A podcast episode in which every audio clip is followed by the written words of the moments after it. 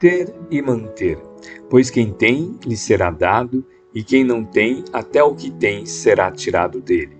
Marcos capítulo 4, versículo 25. Reflitamos em alguns quadros da vida. A quem se consagra ao serviço, mantendo a fraternidade, mais progresso. A quem auxilia o próximo, mantendo a fraternidade, mais recursos. A quem respeita o esforço alheio, mantendo a colaboração em louvor do bem, mais estima. A quem estuda, mantendo a instrução geral, mais cultura. A quem cultiva a compreensão, mantendo a concórdia, mais clareza. A quem confunde os outros, mantendo a obscuridade, mais sobra.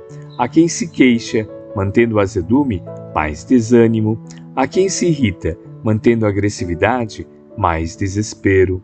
A quem cria dificuldade no caminho dos semelhantes, mantendo obstáculos, mais problemas. Na mesma diretriz, quem se empenha compromissos, mantendo dívidas novas, mais deveres, e a quem resolve obrigações, mantendo novos créditos, mais direitos. Nós todos, os espíritos em evolução, temos algo a planear e realizar, suprimir e aperfeiçoar no mundo de nós mesmos.